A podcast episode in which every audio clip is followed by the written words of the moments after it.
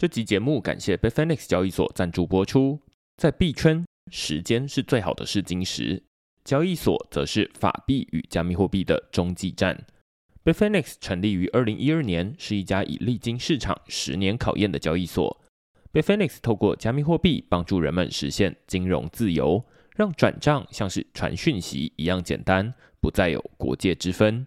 使用者不仅可以透过 Bitfinex 收发、买卖和借贷数百种加密货币，还有手机 App 方便用户随时操作。如果你要注册 Bitfinex 交易所，请一定一定要记得使用节目叙述栏位中的区块式推荐连接，让 Bitfinex 知道你来自区块式。另外，现在 Bitfinex 还有一项限时的问卷抽奖活动，花五分钟填写你的交易所使用习惯，就有机会获得二十 USDT 的奖励。问卷连接我也放在节目叙述栏位中了，请大家踊跃参与。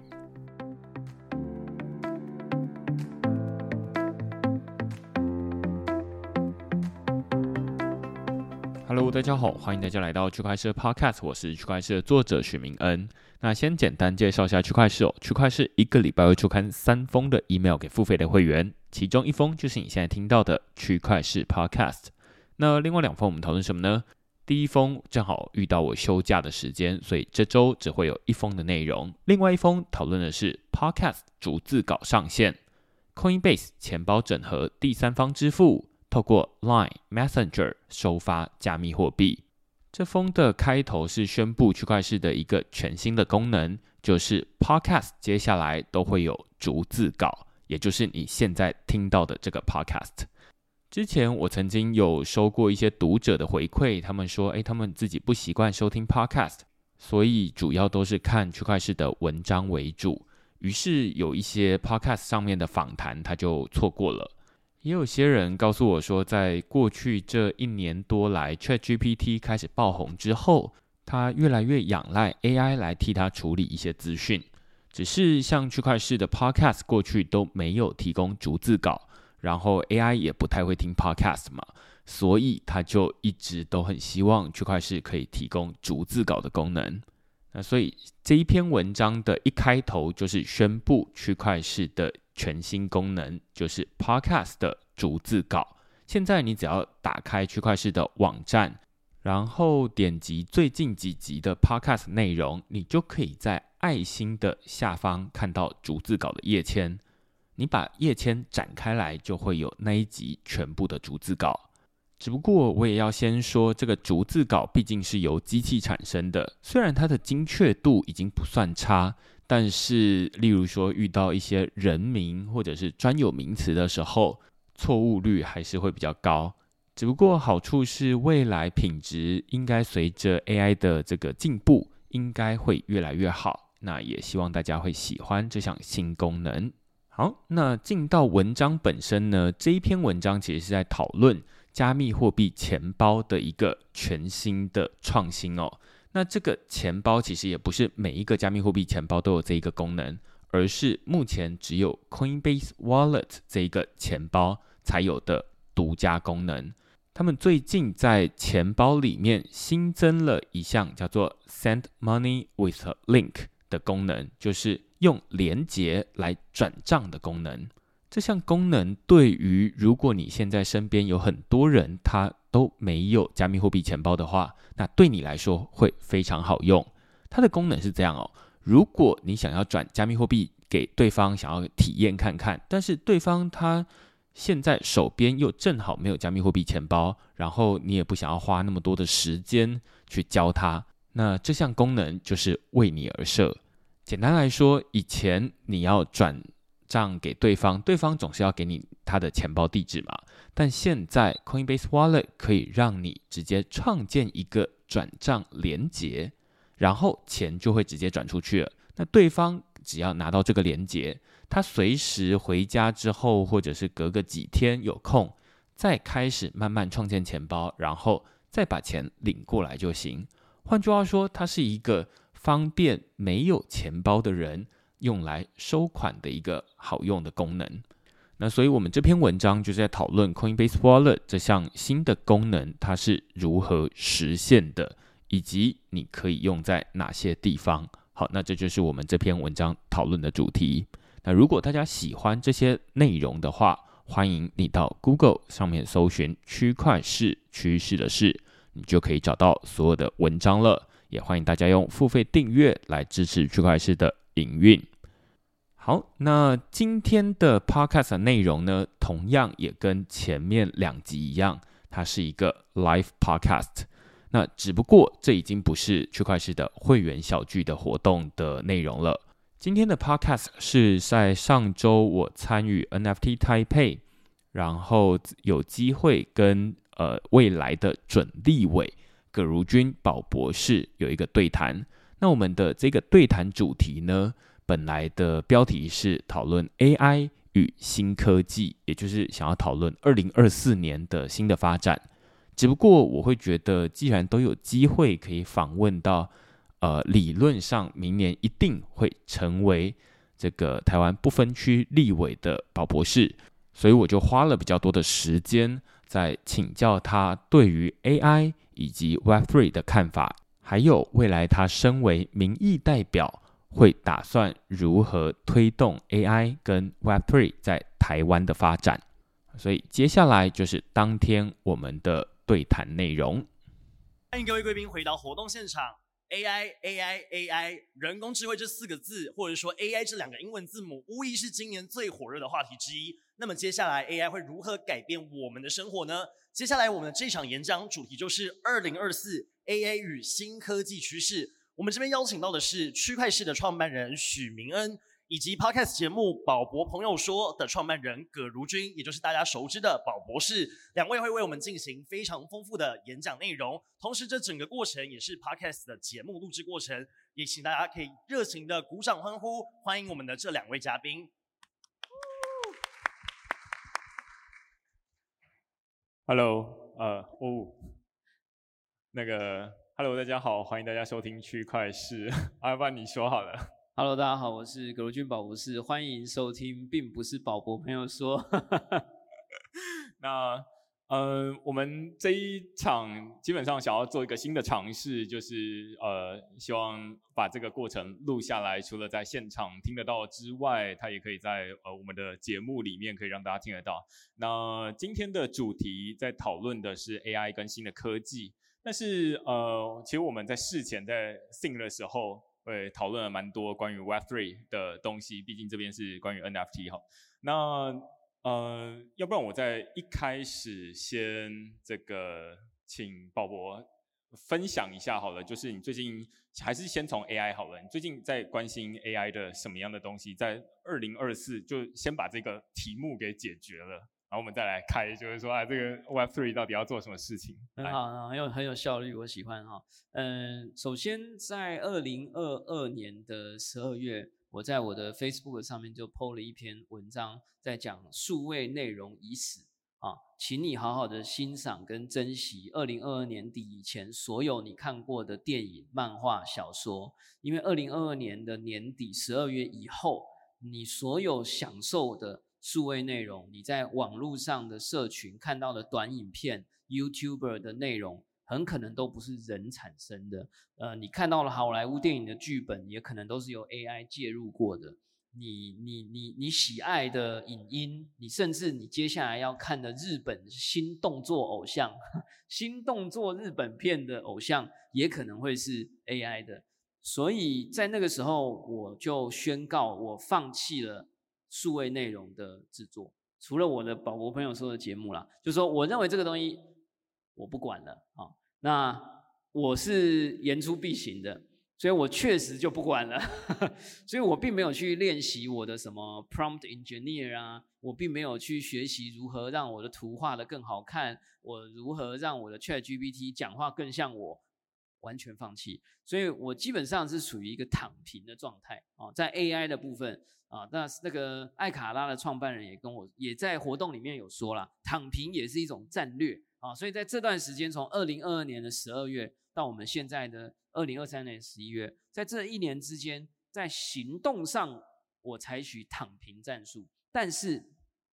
在这个所谓的学习跟观察上，我还是有在看的哈。像这个呃，最近又出了一个。呃这个加速版的这个这个画图的啊，你你你你基本上一边讲它就一边画了，都都不用等了啊，或者是说那个 video 的短片也可以越来越像，我通通都都都知道啊，什么 GPTs 啊，什么 whatever。哦，我都知道啊，那更更不用讲 Open AI 的这个 Sam Altman 哈，三进三出我也都知道。但是你如果要讲我真正用心在关注的，我是非常关注所谓的 AI 人权这件事情。AI 人权我觉得有两个层面，第一个是 AI 的快速发展，跟或者说或者 GAI 或 AGI，因为 AI 太广了啦哈，你说这个。就是太多 AI 了哈，那你说自动驾驶汽车也是 AI 嘛哈？我们就是先讲，就生成式 AI 或者是通用型人工智慧，可能会对人的权利或权益造成影响，甚至剥夺的部分，那是我们的权利嘛？所以我觉得这是 AI 人权的一个面向。另外一个面向是 AI 有没有什么它的权利啊？那这个就有点比较科幻了哈。呃，我。呃，我简短的讲，呃，可以吗？还是我不知道你继续继续风格要吗？打断我啊，没有，嗯，就是说，如果 AI 做坏事，我们要不要把它关起来啊？要不要让它关 shut down？或者是我要让它回滚啊？回滚到前一个版本？大家觉得很搞笑，对不对？其实最近大家在讲那个 OpenAI 不是在弄什么超对齐啊，Super Align，然后还有他们可能会有一个叫 Q 的一个新的人工智慧。大家就在说，有一个传言就在讲说，他们一直很努力用回滚的方式，让它不要超出控制，因为大家很担心通用式 AI 的原因，是因为怕它在它获得某一些我们没有掌握好的能力的时候的那一个 moment，它就渗透到其他地方去了。就是因为 Internet 嘛，你沙盒没有控制好，它可能就从虚拟机器里面跑出来了啊，whatever。那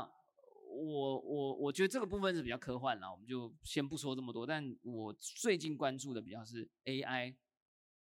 人权。我觉得呃，从刚刚说的 AI 呃，让你个人觉得创作已死，也就是人的创作数位内容已死，数位内容已五道可以存在，dancing，OK，就是肢体的或者是口舌的。嗯，就是美食啊，这方就是数位纯 purely 电脑可以写字，电脑可以画画，电脑可以做影片，这些我就我觉得这个跟现在大家呃有另外一个面向在讨论关于 Web Three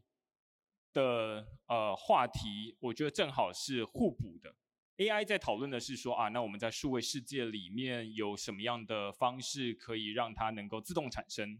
于是人可以不需要花那么多的呃精力，就可以产生出相同的品质的结果，或者是更好的品质。但反过来说，在 Web3 领领域里面有另外一个呃讨论，在讨论说，哎，那在数位世界里面有很多这种呃网军哦，就是人呃创造出来的假账号。那这些假账号，他们其实不是真的人。所以，这其实我觉得会有一种呃，每次大家在讨论 AI 跟 Web3 的时候，其实会有很多不同的面讨论的面向。但是我自己特别喜欢或者是呃很呃关心的一个面向，就在于它如何呃，它有点像是矛跟盾的一个对决哦。就是 AI 它让这个数位的内容它可以更容易的产生，而且它产生的品质，以前就是说啊有图有真相，然后就是因为。你要做图出来是很不容易的事情，但是现在有影片也不一定是真相了嘛。那呃，Web Three 它另外一面，它想要呃，例如说我们在讨论这种刚刚前面在讨论 Bitcoin Passport，或者是这种有很多的 NFT，他会说，哎，那你持有你的钱包里面持有哪些东西，持有多少钱，持有多少 NFT，你就可以代表你是一个好像是真的人，因为。人或者是 AI，它不会去买 NFT 嘛？它不会去持有很多的加密货币，或者他不会去参加活动拿到一些像今天的门票。啊，所以这好像是一个蛮有趣的对抗。我不知道你会怎么去看像 AI 跟 Web3 之间的一个互动关系。这个问题问得很好。其实我刚刚讲的，我我唯一后来在关注的是 AI 人权。其实我故意把人跟 AI 放在一起的原因，其实也就是在隐含这件事情，就是 AI 是可以很像人的嘛。好，你跟 ChatGPT 聊天，你如果不告诉你那是 ChatGPT，你可能还以为他是一个人。所以在 Web 三的世界里，有没有这个逻辑存在呢？当然有啊。我最近最喜欢的一个技术之一，就是 ERC 六五五一嘛。就是把一个 NFT 当成一个，就是一个 wallet owner 啊，一个钱包持有者。而我们在 Web 三里头认为，一个行为人或者一个意见者，其实就是一个有钱包、有代币、可以质押、可以投票的人。如果今天有一只加密猫，它有自己的钱包，它自己就是自己的钱包，然后这个钱包还可以被捐赠帽子、衣服。代币，那如果这个加密猫被赋予了 intelligence，它变成了 AI crypto kitty，那它可不可以去投票啊？那它可不可以成为？它可不可以运行节点啊？那它可不可以成为 Web 三世界里的 citizen？从这个角度来看，我觉得 AI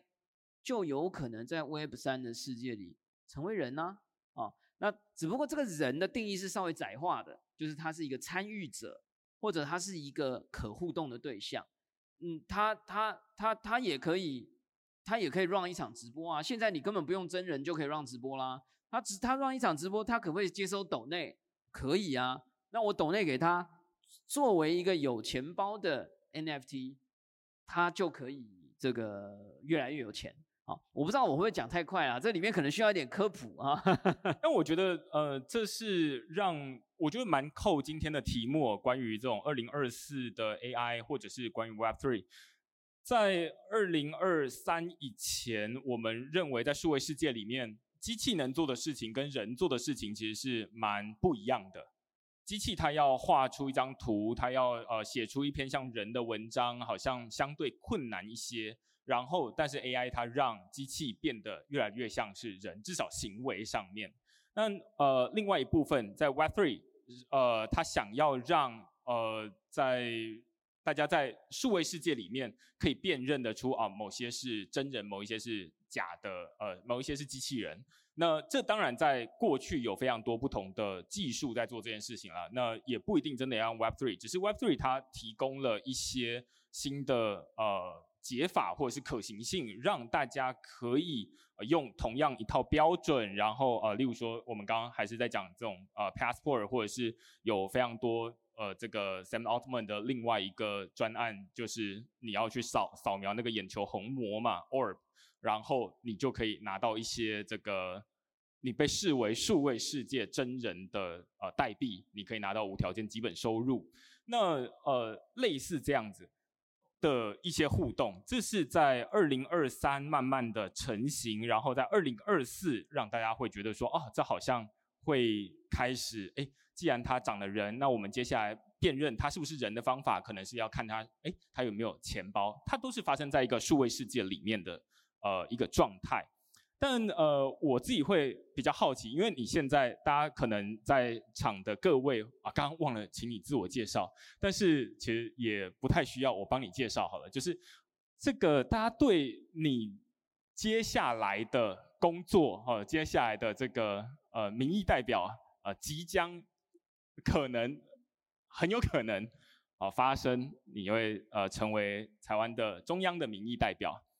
的其中一份子。那你会如何去推动，或者是去用什么样的方式去介入这样的一个 AI 跟 Web3 之间的关系？你的切入角会是什么？这个问题啊，真的是大在问哦。我先从小的地方讲起啦，就是从小我开始讲起哈，就是呃，我是。这个照刚刚的说法，就是呃，在各种意外跟机缘巧合之下，呃，我成为有可能成为一个新的角色。那这个新的角色呢，按照目前的官方的说法，叫做政党不分区立委被提名人啊。那呃，如果顺利的话，有可能在明年的二月开始有机会可以做更深度的参与到这个社会的体制的一个呃这个所谓的呃政府或者是政治或者是一些规范的讨论上面。那我个人觉得，从我过去的理解来看，其实我关注的范围很广啦，就是我自己的节目里头有这个有 Web 三，有 DeFi，也有 AI 啊，也之前也找了果壳律师来讨论 WorldCoin 啊，那呃 Deepfake 等等，我反而目前还在做非常多的评估，就是说，呃，到底。接下来哪一块的 priority 跟急迫性是最高的？我自己目前的一个感觉，一个感觉就是，不管是什么科技，我觉得我们都应该要能够让大家可以很安心、很安全的去生活，并且学习、接触新的事物。那但是如果你有时候过度的紧张、过度的保护，这又有可能会影响到一些新机会的发生，或者是新创。嗯，所以我我我只能说，还是回过头来，我目前最关心的，呃，其实反而未必是 Web 三，也有可能是 AI。因为我觉得，我我我这么说好了，嗯，Web 三会对我们的生活跟我们的权利，有可能有好，有可能有坏。的影响，我认为必然会发生，但是它发生的方式有可能不那么指数啊。就是虽然比特币是每两年减半一次啊，啊每四年减半一次啊，但是大家去采用它的成长方式，呃，你说币价有可能四年指数成长好了，可是大家诶已经成长那么多次了，它也并没有真的在这个。呃，人口数的成长或者应用的成长上面那么快的指数，它会有好几次的指数的迭代，可能才会到影响我们的权益或者权利或者是利益。可是反观就是另外一面，就是呃，AI 它有可能会是一个超级大的改变，而且超级快，而且它带来的负面的风险。超级高，但是当然它带来的正面的影响也可能超级高，所以我我反过来讲，我用一个比喻好了，假设我们是生活在岛屿上的一一群人，然后科技是周围的这个海洋好了，我感觉 Web 三就是一个必定不断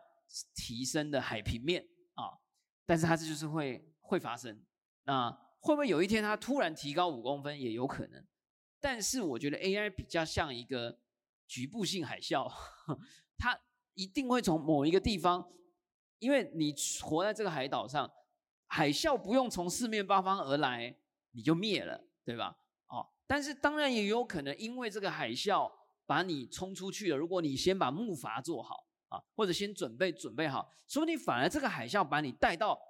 你从来没去过的一个大的陆地上，你你你脱离了这个这个海岛。所以，我我现在也还有一点，就是很抽象，然后也还在一个这个 listening 啊，就是说，呃，所以也今天有这个机会，很很高兴啊，就是也希望能够知道从活动的角度，从呃这个明恩的角度，从也许待会有一些呃听众朋友的角度，或者听了这一集 podcast 的角度，嗯，大家觉得什么是最最最最重要的？因为在呃，我们现在看到世界各国，尤其在最近，大家呃非常关心，例如说币安，他们呃被这个呃美国认为说啊，他们在做洗钱啦，然后罚了四十三亿美元啦，然后这个金额是呃史上前几高的这个金额之一，大家就觉得说哇，那现在关于加密货币的讨论，其实是普遍集中在。监管上面，或者是钱如何洗，呃呃，就是呃，就是如何避免洗钱的这件事情上面。那嗯，我其实是知道说，宝博自己本身就呃是这个 crypto 领域里面的参与者。那我会想请教你的是关于除了你刚刚说，哎，这像 AI 跟这个 crypto 它是两个，呃，一个是这个海平面，一个是海啸之外，你会怎么从推动这个产业发展，而不是从啊现在这种监管？现在感觉，例如说台湾监管，哎，他感觉已经有一些明确的部会，然后来做这些事情，例如说经管会，然后想要来管各自的东西，这大概已经有了，但是。绝大多数人对于第一个什么是科技立委，哦，第二个是到底这能除了啊我们定很多的法规，然后把大家框的死死的之外，另外如何去推动这个产业的发展，尤其是 Web Three，因为在 AI 大家感觉好像比较像是乐观其成，就是说哇那这个很棒，就是它能够增加大家很很多的这个生产力，但是在 Web Three 好像。这个呃声量是相对负面声音是比较大一些的，你会怎么去推动？你有你现在有没有什么样的想法？好，感谢你做球给我。我所谓做球是我们刚刚有稍微聊一下，就是呃，我觉得我们刚刚讲到的，我说 AI 人权，因为里面有人这个字，所以我觉得大家会觉得是比较是呃个人啊，就是所谓的个人或者群众，很多个个人集合起来叫做群众。那我觉得这个在传统的概念里叫做小我啊，就是或者很多个小我，呃或者小我的集合啊。但是我觉得我们刚才聊的时候也发现，其实台湾在过去、现在跟未来，其实是有可能在 AI 的产业或者 Web 三的产业扮演一个有意识的、有见地的、有行动的大我啊。就是说，作为一个这个所谓的一个一个一个。呃，有自己的国会啊，然后有我们的政治组织，诶，我们会不会可以用这样子的角度去参与 Web 三的某一些行动？比如说，我们有没有可能台湾作为一个节点的运行者？有没有可能台湾作为一个呃某一个就是投票者啊？有没有可能台湾可以用这个大我的身份去做一些 Web 三世界的参与？我个人对这块，我觉得非常期待，而且从刚刚的这个，呃，你说，哎，我可能会有这个新的身份嘛？那这个我现在是这个政党不分区立委被提名人嘛？前面有一个叫政党两个字，这个政党的这个不分区立委被提名人的第一名啊，这个韩先生韩市长，他就说呢，呃，这个立委就是要豺狼虎豹啊。要要可以发出声音啊！那当然，其实我是属于这种比较温和的。我其实是比较呃，可能书读太多。我对于我自己能不能成为豺狼虎豹，我不是很有，不是我要练习，我要学习。但是从如果立委的这个角色或民意代表的这个角色可以是豺狼虎豹的话，那我们可以去督促或者提供 idea，或者去监督说。台湾可以是一个 player，台湾可以是一个 voter，台湾可以是一个 investor，在 Web 三的这个世界，台湾可以是一个节点运行者，台湾可以有一个台湾的钱包，这个钱包 里面是多签的，有两千三百万人共同多签这个钱包，有没有可能啊？当然。因为我现在是被提名人啊，我我还不是真正有这个身份了哈，所以请大家就参考参考哈。也许我不应该这么说啊，那也请大家当成是呃不代表我的意见啊，也代表是一个公开的讨论而已这样子。对，我觉得呃另外一个我们刚才讨论的就是说，哎，其实，在呃我自己在过去这几年的参与里面，会发现说，尤其在过去这一年里面。呃，我用区块市的身份去参与更多关于 Web3 国际上面的呃活动，你都会发现说，呃，台湾大家可以呃会直接想到说啊，这边有一个非常棒的数位民主的发展，但是呃另外一个角度是说，哎，他们其实不真的。能够有什么样的东西是可以让他们印象深刻的？就是在 Web3 领域里面，到底台湾有什么样的建树吗？我觉得以刚刚我们在讨论呃这种身份，像是呃在 Web3 领域里面，其中一个数位身份，它就是呃我们讨论到 Bitcoin Passport。那 Bitcoin Passport 我替大家简单说一下，它其实就是一个收集印章的机制。也就是如何在数位世界里面证明你是真人。其中一种方法就是很简单，那你就插进插入这个呃自数位自然人凭证，然后你在这个呃上面，他就会知道说啊，你是一个这个中华民国国民。但是网络上有这么多的服务，它不一定都能够让你用数位自然人凭证的方式来辨认你是一个真人。于是，在 Web3 世界里面有一个这样的呃，我把它称为数位公民护照。那在上面会有非常多的。印章，例如说啊，你持有多少的呃以太币，你就可以呃获得几分；然后你持有多少 NFT，你就可以获得几分。你有没有持有 PO App 这样的一个出席证明的呃徽章，你也可以获得几分。那只要你超过二十五分以上，那你可以被视为一个真人。那如果二十五分以下，诶，你好像在机器人跟真人之间。那如果你在十分以下，那不好意思，你在数位世界里面没有你的人权。那我就其实觉得，从这个呃政府或者是从国家的角度来看，呃，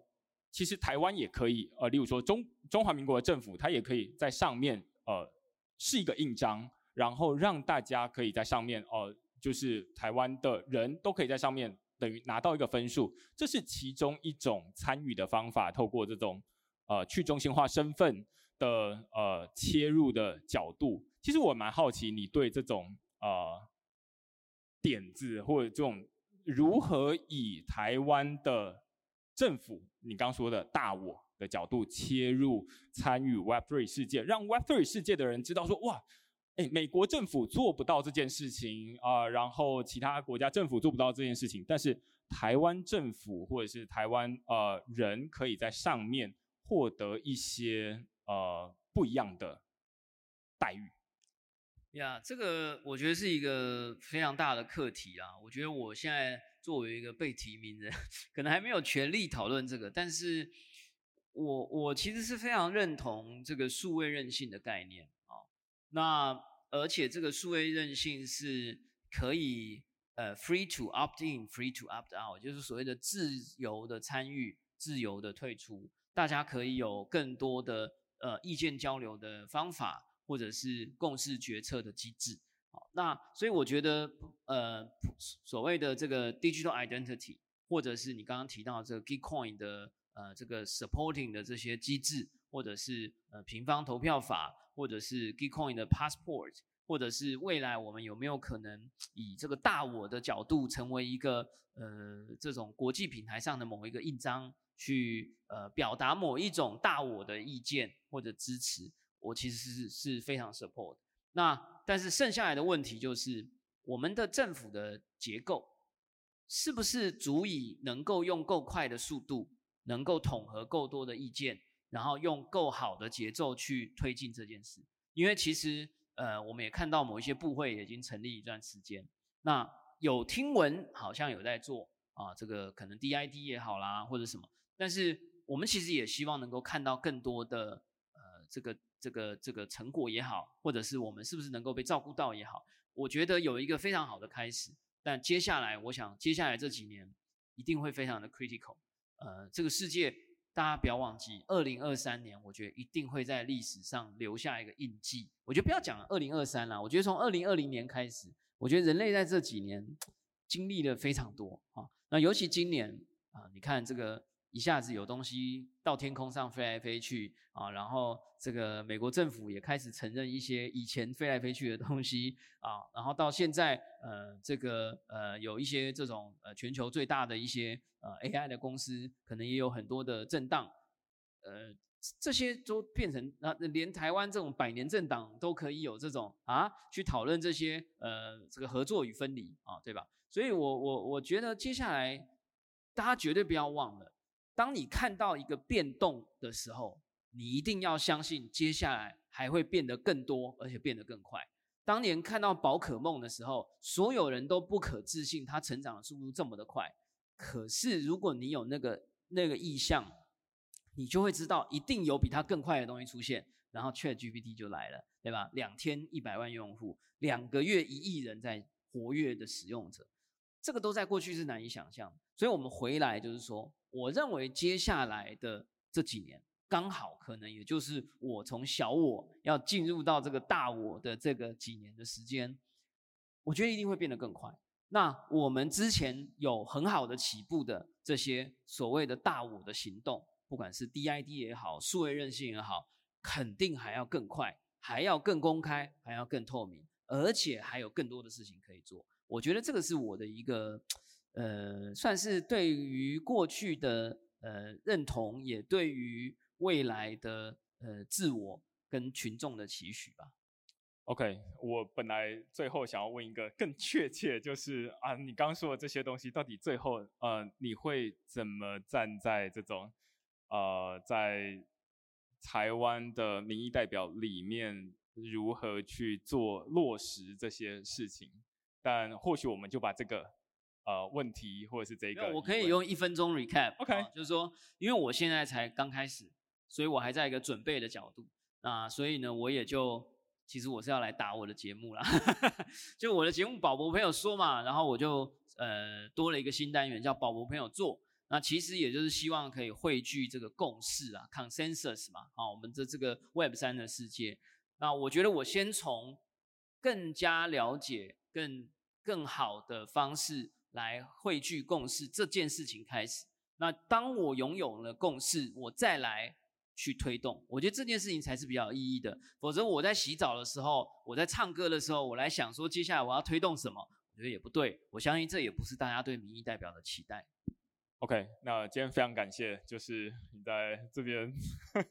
跟我们从最一开始宝，谢谢宝博在前面跟我们讨论 AI，跟后面讨论 Web3，然后跟如何从民意代表的角色来呃看待这两件事情。OK，那希望今天也有回答到大家，或者是问到大家想要知道的问题。啊，非常感谢，我们就到这边，谢谢大家，感谢，非常谢谢许明恩以及宝博士葛如君精彩的分享，相信大家对于明年的 AI 趋势都有了更多想象。那我们休息一下，马上接下来就会有更精彩的 panel 活动。